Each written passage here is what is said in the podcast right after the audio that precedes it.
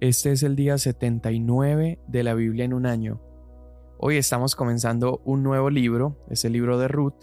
Si no has escuchado el episodio detrás del libro, te invito a que lo hagas porque te va a ayudar a tener mayor perspectiva del libro.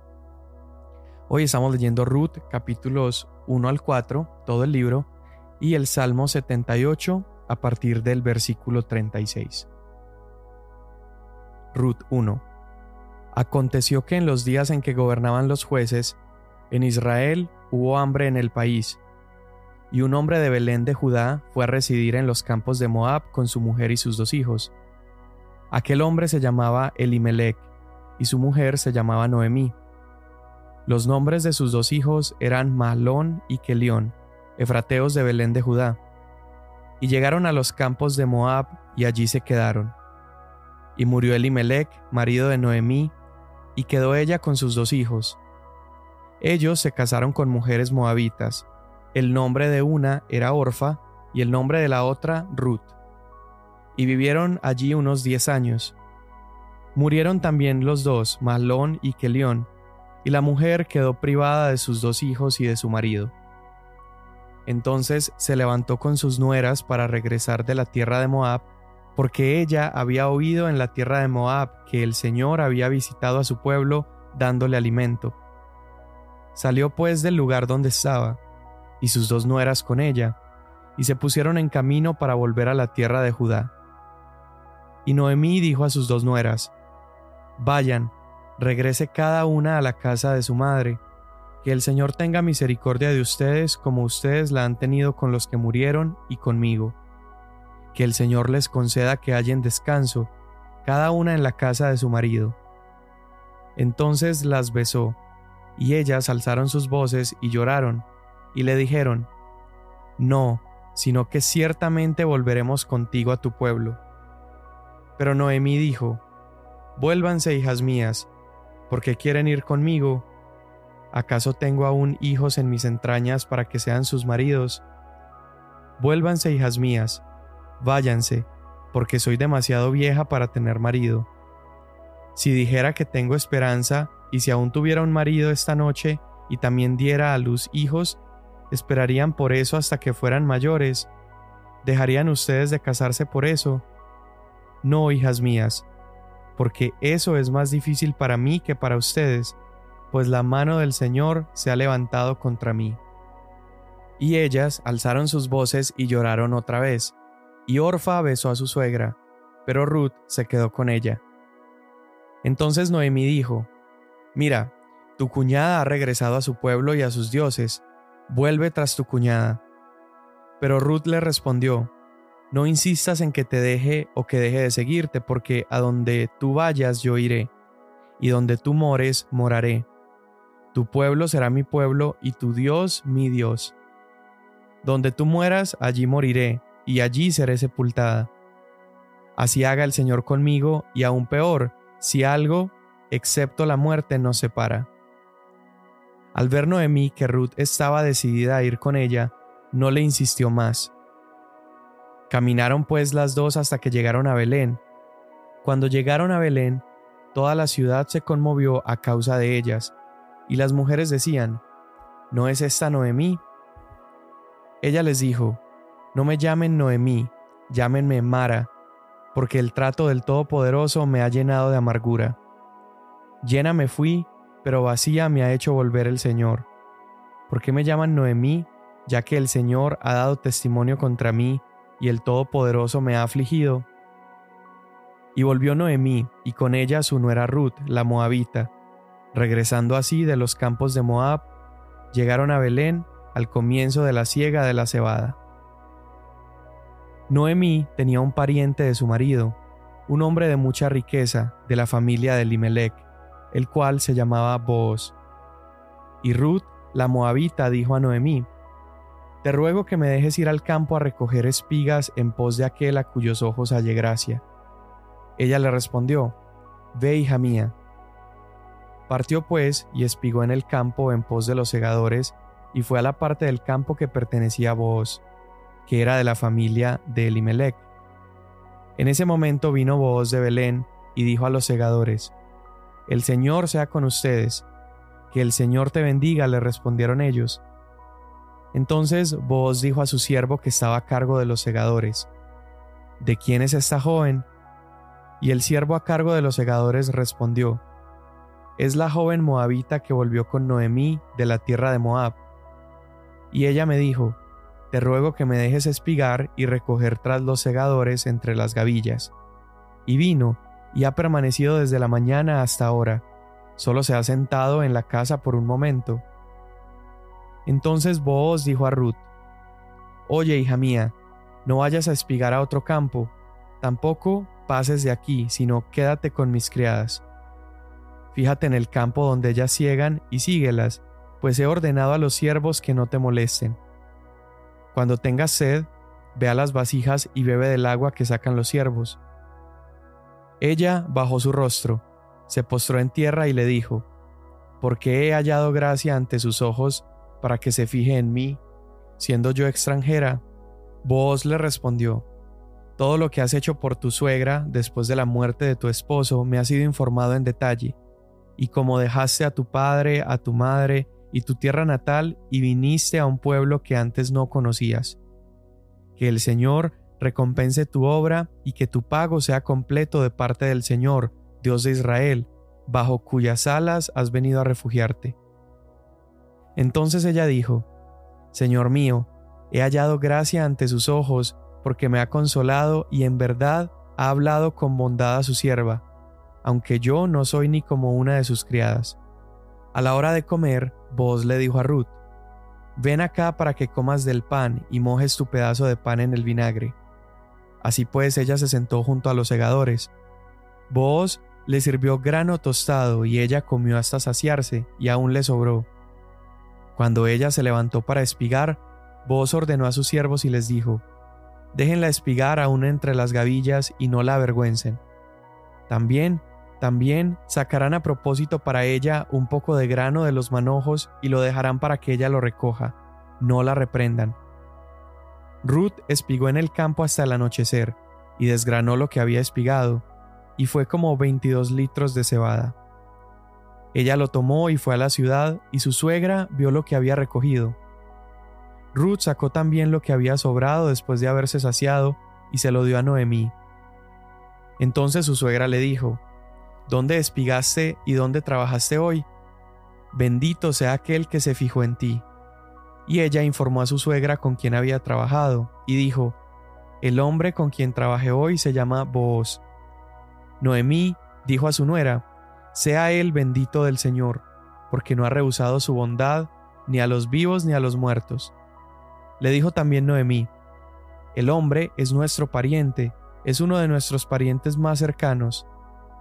Entonces Ruth, la moabita, dijo, Además él me dijo, Debes estar cerca de mis siervos hasta que hayan terminado toda mi cosecha. Noemí dijo a Ruth su nuera, Es bueno, hija mía, que salgas con sus criadas, no sea que en otro campo te maltraten. Y Ruth se quedó cerca de las criadas de Booz, espigando hasta que se acabó la cosecha de cebada y de trigo, y ella vivía con su suegra. Después su suegra Noemí le dijo, Hija mía, no he de buscar seguridad para ti para que te vaya bien. Ahora pues, ¿no es vos nuestro pariente con cuyas criadas estabas? Mira, él va a aventar cebada en la era esta noche. Lávate pues, perfúmate y ponte tu mejor vestido y baja a la era. Pero no te des a conocer al hombre hasta que haya acabado de comer y beber. Y sucederá que cuando él se acueste, notarás el lugar donde se acuesta. Irás, descubrirás sus pies y te acostarás. Entonces él te dirá lo que debes hacer. Ella respondió, Todo lo que me dices haré. Descendió pues Ruth a la era e hizo todo lo que su suegra le había mandado. Cuando vos hubo comido y bebido, y su corazón estaba contento, fue a acostarse al pie del montón de grano. Y ella vino calladamente, le destapó los pies y se acostó. A medianoche, Booz se sorprendió, y al voltearse notó que una mujer estaba acostada a sus pies. Booz le preguntó, ¿Quién eres? Y ella respondió, Soy Ruth, su sierva. Extienda pues su manto sobre su sierva, por cuanto es pariente cercano. Entonces él dijo, Bendita seas del Señor, hija mía, has hecho tu última bondad mejor que la primera, al no ir en pos de los jóvenes, ya sean pobres o ricos. Ahora, hija mía, no temas, haré por ti todo lo que me pides, pues todo mi pueblo en la ciudad sabe que eres una mujer virtuosa. Ahora bien, es verdad que soy pariente cercano, pero hay un pariente más cercano que yo. Quédate esta noche, y cuando venga la mañana, si él quiere redimirte, bien, que te redima. Pero si no quiere redimirte, entonces, como que el Señor vive, yo te redimiré. Acuéstate hasta la mañana. Ella se acostó a sus pies hasta la mañana y se levantó antes que una persona pudiera reconocer a otra. Y él dijo, que no se sepa que ha venido mujer a la era. Luego vos le dijo, dame el manto que tienes puesto y sujétalo. Y ella lo sujetó, y él midió seis porciones de cebada y se las puso encima. Entonces ella entró en la ciudad. Cuando llegó a donde estaba su suegra, ésta le preguntó, ¿Cómo te fue, hija mía? Y Ruth le contó todo lo que vos había hecho por ella, y añadió, me dio estas seis porciones de cebada, pues dijo, no vayas a tu suegra con las manos vacías. Entonces Noemí dijo, Espera, hija mía, hasta que sepas cómo se resolverá el asunto, porque este hombre no descansará hasta que lo haya arreglado hoy mismo. Booz subió a la puerta y allí se sentó. Y cuando el pariente más cercano de quien Booz había hablado iba pasando, le dijo, Oye amigo, ven acá y siéntate. Y él vino y se sentó. Y Booz tomó diez hombres de los ancianos de la ciudad y les dijo, Siéntense aquí, y ellos se sentaron. Entonces dijo al pariente más cercano, Noemí, que volvió de la tierra de Moab, tiene que vender la parte de la tierra que pertenecía a nuestro hermano Elimelech. Y pensé informarte diciéndote, cómprala en presencia de los que están aquí sentados, y en presencia de los ancianos de mi pueblo. Si la vas a redimir, redímela, y si no, dímelo para que yo lo sepa, porque no hay otro aparte de ti que la redima, y yo después de ti. Él dijo, la redimiré. Entonces Boaz dijo, el día que compres el campo de las manos de Noemí, también debes adquirir a Ruth la moabita, viuda del difunto, a fin de conservar el nombre del difunto en su heredad. Y el pariente más cercano respondió, No puedo redimirla para mí mismo, no sea que perjudique mi heredad. Redímela para ti, usa tú mi derecho de redención, pues yo no puedo redimirla.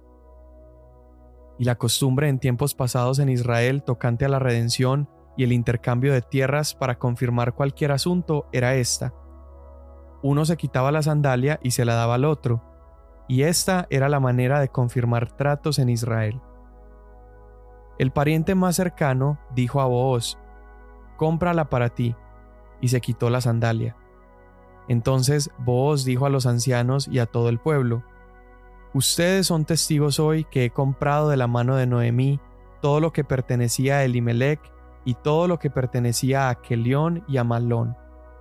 Además, he adquirido a Ruth, la moabita, la viuda de Malón, para que sea mi mujer a fin de preservar el nombre del difunto en su heredad para que el nombre del difunto no sea cortado de entre sus hermanos, ni del atrio de su lugar de nacimiento. Ustedes son testigos hoy.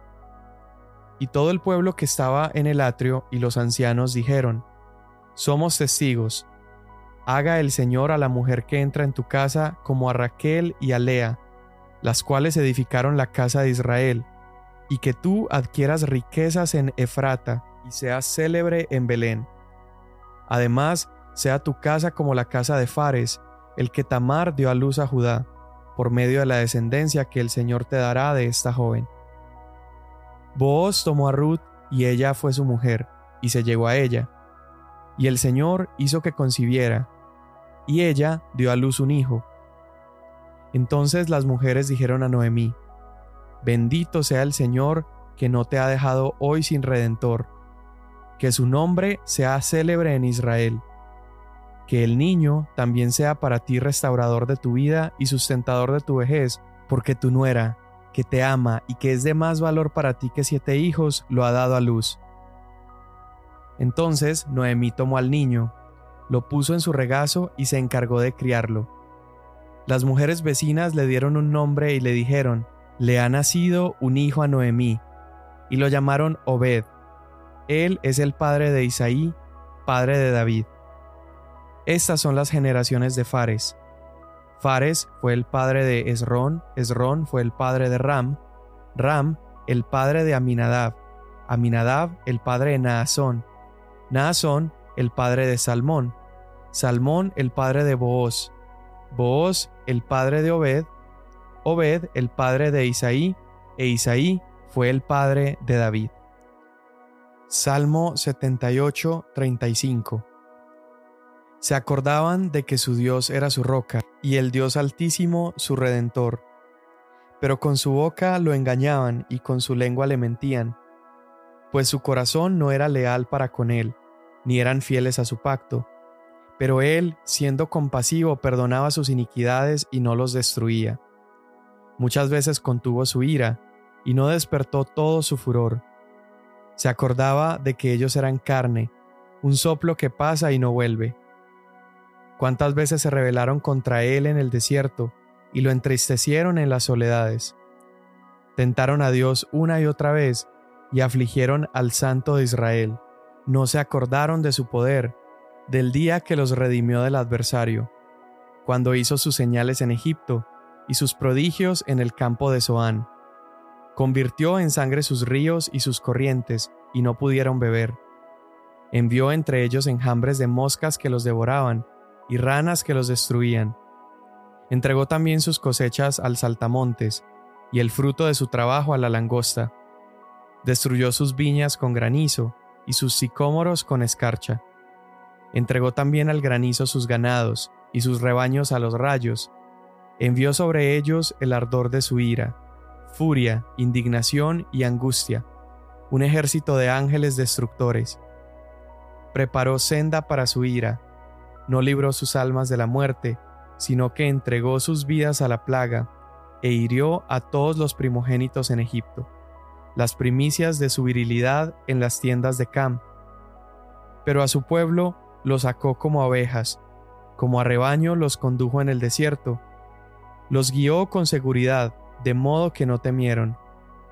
Pero el mar se tragó a sus enemigos, los trajo pues a su tierra santa, a esta tierra montañosa que su diestra había adquirido, y expulsó a las naciones de delante de ellos, las repartió con medida por herencia, e hizo habitar en sus tiendas a las tribus de Israel. Sin embargo, ellos pusieron a prueba y provocaron al Dios Altísimo, y no guardaron sus testimonios, sino que se volvieron atrás y fueron desleales como sus padres. Se desviaron como un arco engañoso, lo provocaron con sus lugares altos, y despertaron sus celos con sus imágenes talladas. Al oírlo Dios, se indignó, y aborreció a Israel en gran manera. Abandonó la morada en Silo la tienda que había levantado entre los hombres, y entregó al cautiverio su poderío y su gloria en manos del adversario. Entregó también su pueblo a la espada, y se indignó contra su heredad. El fuego consumió a sus jóvenes, y no tuvieron canciones de boda sus vírgenes. Sus sacerdotes cayeron a espada, y sus viudas no pudieron llorar. Entonces despertó el Señor como de un sueño, como guerrero vencido por el vino, e hizo retroceder a sus adversarios, poniendo sobre ellos una afrenta perpetua. Desechó también la tienda de José, y no escogió a la tribu de Efraín, sino que escogió a la tribu de Judá, al monte Sión que él amaba, y edificó su santuario como las alturas, como la tierra que ha fundado para siempre. Escogió también a David, su siervo, lo tomó de entre los rediles de las ovejas, lo trajo de cuidar las ovejas con sus corderitos para pastorear a Jacob, su pueblo, y a Israel, su heredad. Y él los pastoreó según la integridad de su corazón y los guió con la destreza de sus manos. Amén. Bueno, pues toda la historia increíble, esta historia impresionante de Ruth, está condensada en estos cuatro capítulos que leímos. Cuatro capítulos, pero tanta historia, una historia tan hermosa. Y es, la historia de Ruth, una que nos lleva a anhelar un rey, que nos lleva a anhelar a un pariente redentor. Recuerda el escenario o el ambiente en el que se desarrolla la historia de Ruth. El libro de jueces termina mencionando que no había rey sobre Israel y también eh, el libro de Ruth nos menciona que sucede durante la época de los reyes. ¿Qué escena era? Era la escena de un pueblo rebelde en contra de Dios, un pueblo que mientras no habría un liderazgo saludable sobre ellos, ellos se descarriaban. Y en esta escena se levantan dos mujeres justas en medio de una nación perversa. Estas mujeres vivían en pobreza, habían quedado viudas, no tenían mucha esperanza, de hecho, ni siquiera estaban viviendo ya en Israel. Y Noemí, que es la suegra de Ruth, ya tampoco tenía muchas esperanzas, era una mujer mayor, una mujer que probablemente ya no se iba a casar, una mujer que no iba a poder tener hijos y entonces preservar el nombre de su esposo y por lo tanto sus terrenos y sus posesiones. Entonces era una mujer que tenía la pérdida en puerta. Cuando el hambre ataca las naciones, Noemí regresa a Belén junto con Ruth y Ruth acompañándola está demostrando un acto y una muestra de fidelidad impresionante hacia su suegra. Ella le dice, tu Dios será mi Dios, tu pueblo será mi pueblo. Y cuando llegan a Belén, Ruth, tomando responsabilidad por su suegra, empieza a trabajar recogiendo espigas y termina en el terreno de este hombre, en el terreno de Boaz. Y entre Ruth y Noemí luego hacen un plan para que Boaz se fije en Ruth y pudiera desposarla y tomarla, porque había esta costumbre. Eh, la historia de Israel y la ley habían enseñado que si una mujer quedaba viuda, entonces el pariente más cercano, si esta mujer no tenía descendencia, si su esposo no le había dado hijos, entonces el pariente más cercano debía tomarla y darle hijos que portaran el nombre de su esposo difunto. Y resulta que Booz era este pariente redentor, era este hombre cercano, pero había un par de problemas. Número uno, Ruth era estéril. Y número dos, había otro pariente más cercano que vos que pudiera redimir a Ruth y Noemí. Pero entonces vos ya está como interesado, le está llamando la atención y cuando vos busca al pariente más cercano, le plantea la situación también de una manera que esta otra persona dice, no, está bien, tómala tú. Y entonces vos cumple y toma ese papel, el papel del pariente redentor. Y este, este término, pariente redentor, es un término legal. Él, por ser pariente lejano del el esposo de Noemí, él tenía que reponer a la viuda y tenía que cuidarla. Pero Boaz, al ver la historia, Boaz extiende su bondad mucho más allá de lo que la ley requería. Él, él, él es generoso, él da mucho más allá él se desplaya. Y Jesús es como este pariente redentor. Jesús va mucho más allá de lo que exige la ley. De hecho, la ley exige que los pecadores deben morir. La paga del pecado es la muerte, pero Jesús va mucho más allá de la ley, no incumpliéndola, sino excediéndola. Y Jesús, en lugar de dar muerte a los pecadores, los resucita y les sirve un gran banquete. Así ocurrió con Ruth y Noemí. Vos invita a Ruth a comer en un banquete extravagante en su casa y a raíz de la redención que vos hace, ya Noemí no tendría que vender sus terrenos para poder alimentarse, para poder vivir.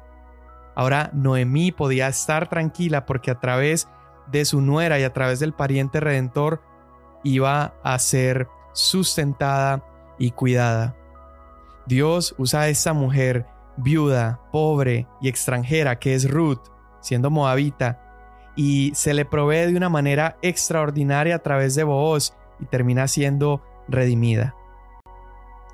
Algunas personas piensan que ya que Ruth había estado casada anteriormente con Malón allá en Moab, y como el texto menciona que estuvieron allá por 10 años, algunas personas piensan que Quizá Ruth había sido estéril, o tal vez eran los hijos de Noemí los que no podían tener hijos. Pero sea cual haya sido el caso, la verdad es que en el momento en que Ruth se une a su esposo Booz, entonces esa historia ya se contaría diferente. Había nacido Obed y toda probable infertilidad había sido curada. Y a pesar de que el libro de Ruth comienza en el periodo de los reyes, donde no había rey en Israel, mira cómo termina el libro de Ruth. El libro de Ruth termina con una genealogía real, una genealogía de la realeza, porque Obed termina siendo el abuelo del rey David. Dios proveyó un redentor para Noemí, pero también estaba proveyendo un redentor para Israel. Uno de los descendientes de Ruth, Jesucristo, reinaría para siempre. Gracias Dios porque a través de Jesús tomaste responsabilidad por nosotros, porque nuestra pobreza espiritual, nuestra incapacidad para salvarnos, tú la tomaste, tú tomaste responsabilidad. Y así como Ruth le pidió a Boaz rescatarlas, hoy nosotros podemos pedirte a ti, nuestro Redentor, que lo hagas, que nos salves, que te acerques a nosotros y rescates nuestras vidas, porque sin ti no tenemos esperanza. En el nombre de Jesús, amén.